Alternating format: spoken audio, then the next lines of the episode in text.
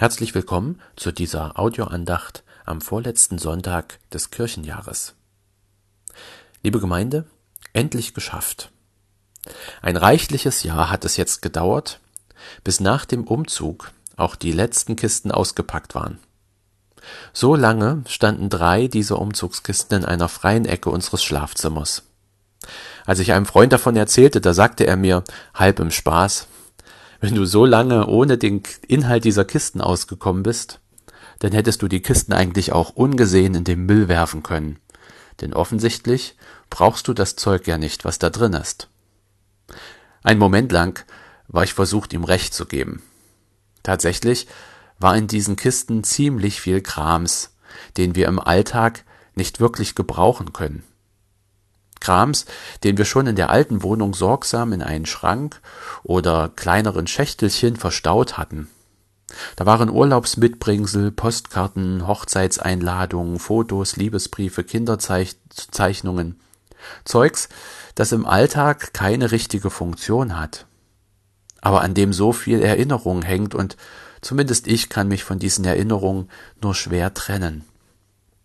Deshalb blieb ja dieser Kram auch so lange in der Kiste, weil wir ihn nicht eins zu eins wieder in den Schrank einsortieren wollten, wo er bis zum nächsten Umzug herumliegt, sondern weil wir uns vorgenommen hatten, ihn bewusst durchzusortieren. Denn man kann ja schließlich nicht alles davon aufheben. Aber dieses Aussortieren, das kostet auch Kraft. Und davon hatten wir im letzten Jahr nicht so viel. Deswegen blieben die Kisten stehen aber jetzt war die Zeit gekommen, jetzt hatten wir uns aufgerafft, hatten Urlaub genommen, die Kinder mal für zwei Tage wegorganisiert und die vielen Erinnerungen durchsortiert, einsortiert, aussortiert, und nun ist wieder Platz im Schrank und in der Wohnung. Da ist wieder Raum für neue Erinnerungen. Um so einen Umzug und um das Aussortieren geht es auch in dem heutigen Predigtext der im zweiten Brief des Paulus an die Gemeinde in Korinth steht. Ich lese Verse aus dem fünften Kapitel. Denn wir wissen, wenn unser irdisches Haus, diese Hütte, abgebrochen wird, so haben wir einen Bau von Gott erbaut, ein Haus nicht mit Händen gemacht, das ewig ist im Himmel.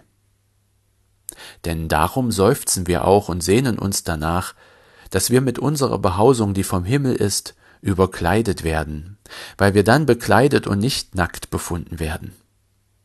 Denn solange wir in dieser Hütte sind, seufzen wir und sind beschwert, weil wir lieber nicht entkleidet, sondern überkleidet werden wollen, damit das Sterbliche verschlungen werde von dem Leben. Der uns aber dazu bereitet hat, das ist Gott, der uns als Unterpfand den Geist gegeben hat. So sind wir denn alle Zeit getrost und wissen, Solange wir im Leibe wohnen, weilen wir fern von dem Herrn. Denn wir wandeln im Glauben und nicht im Schauen. Wir sind aber getrost und begehren sehr, den Leib zu verlassen und daheim zu sein bei dem Herrn. Darum setzen wir auch unsere Ehre darein, ob wir daheim sind oder in der Fremde, dass wir ihm wohlgefallen. Denn wir müssen alle offenbar werden vor dem Richterstuhl Christi, auf dass ein jeder empfange nach dem, was er getan hat, im Leib, es sei gut oder böse. Kannst du dich noch an deinen letzten Umzug erinnern? An die letzten Tage, die du in der alten Wohnung verbracht hast? Oder vielleicht sogar den letzten Tag, bevor der Umzugswagen angerollt ist? Wenn ich daran denke, dann waren diese Tage bei uns ziemlich chaotisch. Da hatten sich bis unter die Decke Umzugskartons gestapelt. Überall standen auseinandergebaute Möbelteile, und die Wohnlichkeit der alten Wohnung war mit einmal dahin. Als die Schränke oder das Sofa weggerückt wurden, da sah man nämlich die Farbunterschiede an der Wand. So sah also die Wandfarbe früher einmal aus, als noch nicht der Zahn der Zeit an ihr genagt und die vielen Kinderhände sie begrapscht hatten. Auf einmal kam viel Dreck zum Vorschein, der sonst seinen Platz gefunden hatte unter dem Sofa oder in den Ecken. Und auch so manch verloren geglaubtes Andenken fand sich plötzlich in der leergeräumten Wohnung wieder an. So ähnlich beschreibt Paulus den letzten Umzug des Lebens. Wenn unser irdisches Haus, diese Hütte, abgebrochen wird und wenn wir umziehen in ein Haus, das nicht mit Händen gemacht ist und ewig besteht im Himmel. Der Übergang vom irdischen in das himmlische Leben ist wie ein Umzug. Ein Umzug in eine neue Wohnung, die nicht nur frisch renoviert, sondern eigens für dich eingerichtet und hergerichtet wurde.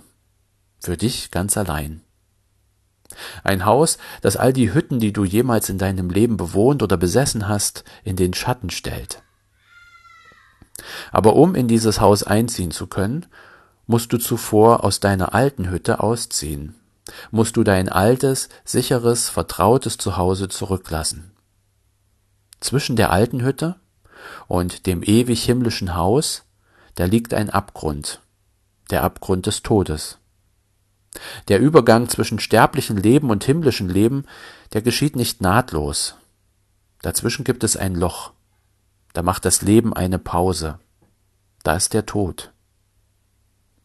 Paulus schreibt selbst, ihm wäre es am liebsten, wenn ihm dieser Auszug erspart bliebe, wenn er nicht zwischendurch auf der Straße stehen würde, ohne ein Dach über dem Kopf, sondern wenn sich das neue Haus einfach auf die alte Hütte draufsetzen würde. Und dafür benutzt er auch ein anderes Bild. Es wäre doch schön, wenn unser altes Leben mit dem neuen überkleidet werden würde. Wenn wir also einfach eine neue Kleidung über die alte drüber ziehen könnten. Auf den ersten Blick wäre das tatsächlich bequemer. Aber es gibt ein Problem. Denn wenn ich mir vorstelle, dass das neue Kleid oder die neue Hose mir auf den Leib geschnitten ist, dann ist es eben nicht bequem, noch ein weiteres Kleid oder eine Hose darunter anzuziehen. Beides zugleich zu tragen, wird wenigstens auf Dauer sehr unangenehm. Wenn ich also ausprobieren will, ob mir diese maßgeschneiderte Hose oder die Kleidung auch wirklich passt, dann muss ich wohl oder übel für einen Moment die alte Kleidung ablegen. Für einen kurzen Moment bin ich dann nackt. Da habe ich weder die alte noch die neue Kleidung an. Das ist ein intimer Moment und die meisten Menschen sind froh, wenn sie solch eine Umkleideaktion in einer Kabine durchführen können und nicht in der Öffentlichkeit stehen müssen. Wenn ich die neue Kleidung schon vor mir liegen habe, dann ist es auch kein Problem. Dann ist ja dieser Moment nur sehr kurz. Aber beim Übergang vom sterblichen Leben ins himmlische Leben, da ist es etwas anders. Denn dieses neue Leben, das ich anziehen möchte, das liegt ja nicht konkret und deutlich vor mir, so wie eine Hose oder ein Kleid. Wenn ich sterbe, dann ziehe ich zwar meine alte Kleidung aus, aber die neue Kleidung, die habe ich noch nicht in der Hand. Dann stehe ich in diesem Bild nackt in der Umkleidekabine und muss darauf vertrauen, dass mir Gott oder Jesus Christus diese neue Kleidung hineinreichen wird. Ich muss darauf vertrauen, dass die Zeit des Nacktseins, ohne ein Dach über dem Kopf oder ohne Kleidung am Leib, möglichst kurz sein möge. Einen ähnlichen Moment, an einen ähnlichen Moment kann ich mich auch bei unserem letzten Umzug erinnern. Das war nämlich der Moment, als unser ganzes Hab und Gut in einen LKW gepackt wurde und wir noch einen Moment in der alten leeren Wohnung standen und überlegten, was wir eigentlich machen würden, wenn dieser LKW mit unserem ganzen Hab und Gut nicht in die neue Wohnung ankommt. Wenn sich das Umzugsunternehmen damit zum Beispiel aus dem Staub macht oder wenn der LKW in einen Unfall verwickelt wird und dabei die Ladung zerstört, dann hätten wir nur noch zwei leere Wohnungen, aber nichts mehr von den Dingen, die eine dieser beiden Wohnungen zu einem Zuhause machen könnten. Wie schön wäre ein Umzug, wenn es den ganzen Umzugsstress nicht gäbe, die Unsicherheit und Ungewissheit, die damit einhergeht.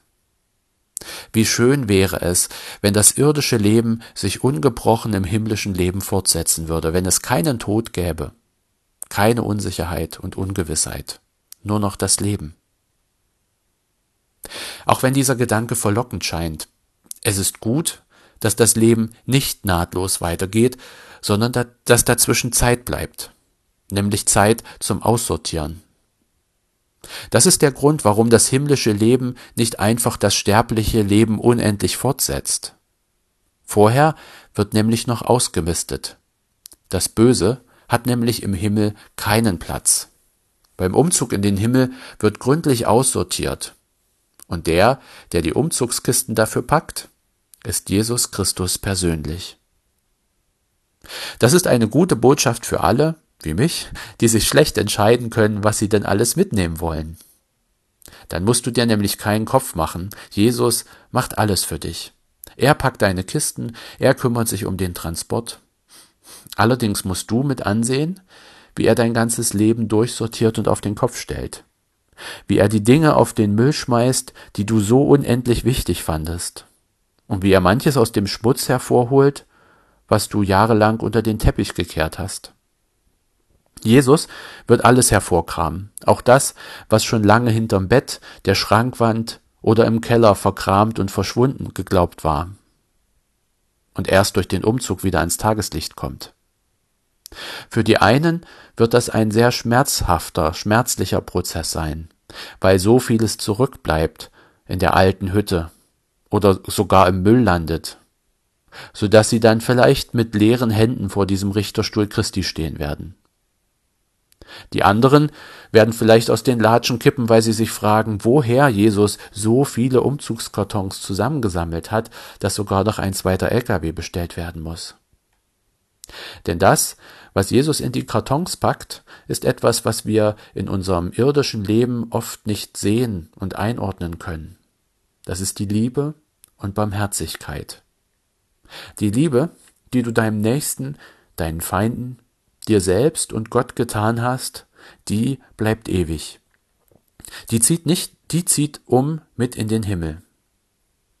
Die Achtlosigkeit, narzisstische Selbstverliebtheit, Hass und Gewalt, die wandern hingegen in die Tonne.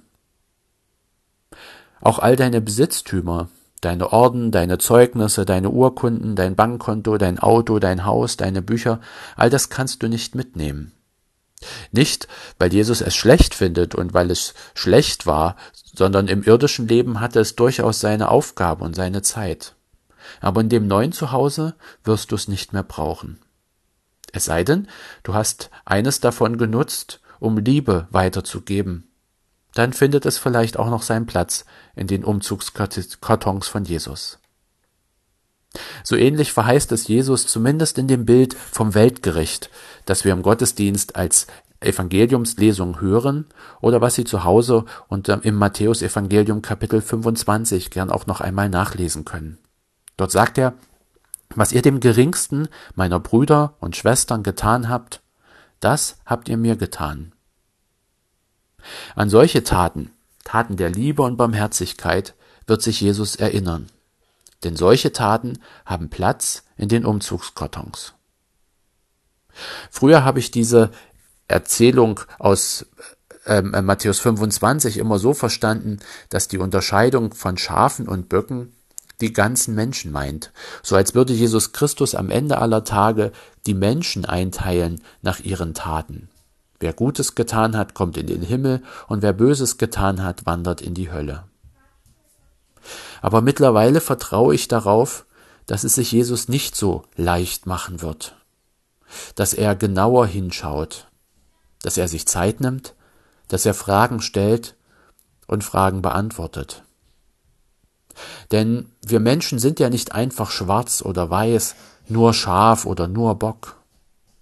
Selbst der frömmste und heiligste Christ hat in seinem Leben Gegenstände, Taten oder Gedanken angesammelt, die im Himmel keinen Platz haben werden. Und umgekehrt halte ich es nicht für ausgeschlossen, dass Jesus Christus, wenn er ganz genau sucht, selbst bei dem größten Sünder und Leuten, die im Leben gescheitert sind, noch in dem letzten Winkel etwas Liebe und Barmherzigkeit hervorkramt, irgendwo unterm Bett oder dem Teppich, so dass er vielleicht wenigstens eine Umzugskiste damit füllen kann. Ich glaube, dass Jesus die Sünde aussortiert aber nicht die Sünder.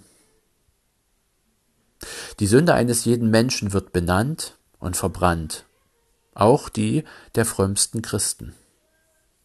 Um dieses Aussortieren, das kann schmerzlich sein, so wie das Aussortieren der Umzugskisten und das Wegschmeißen geliebter Erinnerungsstücke sehr schmerzhaft und emotional ist. Aber es ist auch heilsam. Ich frage mich oft, wie das wohl sein wird, wenn wir mal vor dem Richterstuhl Christi stehen. Ich stelle es mir vor, dass ich, wenn es denn soweit wäre, zunächst peinlich berührt sein könnte. Wenn ich Jesus Christus in die Augen schaue und eingestehen muss, dass Liebe und Barmherzigkeit oft nicht die Grundmotive meines Handelns waren. Wenn ich die wenigen Umzugskisten sehen werde, die von meinem irdischen Leben noch übrig geblieben sind, dann wird mich das sicherlich beschämen. Wenn meine Sünde benannt wird, bevor sie vergeben und verbrannt wird, dann stelle ich mir das peinlich und unangenehm vor, so als stünde ich nackt in einer Umkleidekabine und ein Fremder würde plötzlich die Tür aufreißen. Aber zwei Dinge trösten mich dabei. Erstens, dass es eben kein Fremder ist, der auf dem Richterstuhl sitzt, sondern Jesus Christus. Denn ich glaube daran, dass Jesus mir nichts Böses will, dass er zwar unheimlich viel über mich weiß, auch weiß, was ich alles falsch gemacht habe, aber dass er das nicht nutzen wird, um mich bloßzustellen, um mich öffentlich niederzumachen und zu belachen, wenn ich dereinst vor seinem Richterstuhl stehen werde. Ich stelle mir Jesus streng vor, aber gütig und liebevoll, liebevoll dabei. Und zweitens tröstet mich die Aussicht auf einen Himmel, auf ein neues Zuhause, in dem nur noch Liebe und Barmherzigkeit übrig bleiben und das Böse und die Sünde keinen Platz mehr haben wird.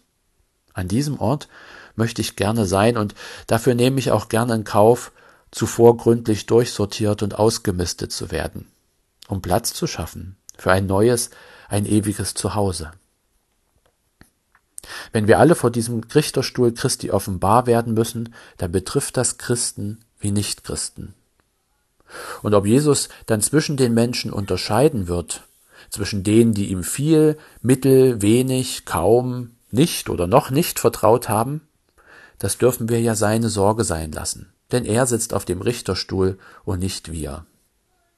Aber wir als Christen haben das Privileg, dass wir die Nummer des Umzugshelfers und Kistenpackers Jesus kennen. Und der sagt, jeder, der mich anruft, wird gerettet werden. So hat er es versprochen. Mit der Taufe und dem vertrauensvollen Glauben hast du den Schlüssel für die neue Wohnung schon in der Hand. Das muss also nicht deine Sorge sein. Wenn du dir Sorgen machen willst, dann um die Schwachen, um die Entrechteten, um die Suchenden, die Traurigen, die Bedürftigen, die Hungernden und die Dürstenden. Denn alles, was du diesen tust, das hast du Jesus getan. Alles, was du aus Liebe gibst, was du in die Schwachen investierst, was du spendest, worauf du verzichtest, was du erträgst oder erduldest, wenn du tröstest und verarztest, wenn du zuhörst und zuredest, dann wandert das direkt in die Umzugskiste für die neue Wohnung in den Himmel. Auch wenn dein Umzug hoffentlich noch eine Weile hin ist, kannst du ja jetzt schon anfangen, die Kisten dafür zu packen. Dazu segne und bewahre dich der dreieinige Gott, der Vater, der Sohn und der Heilige Geist. Amen.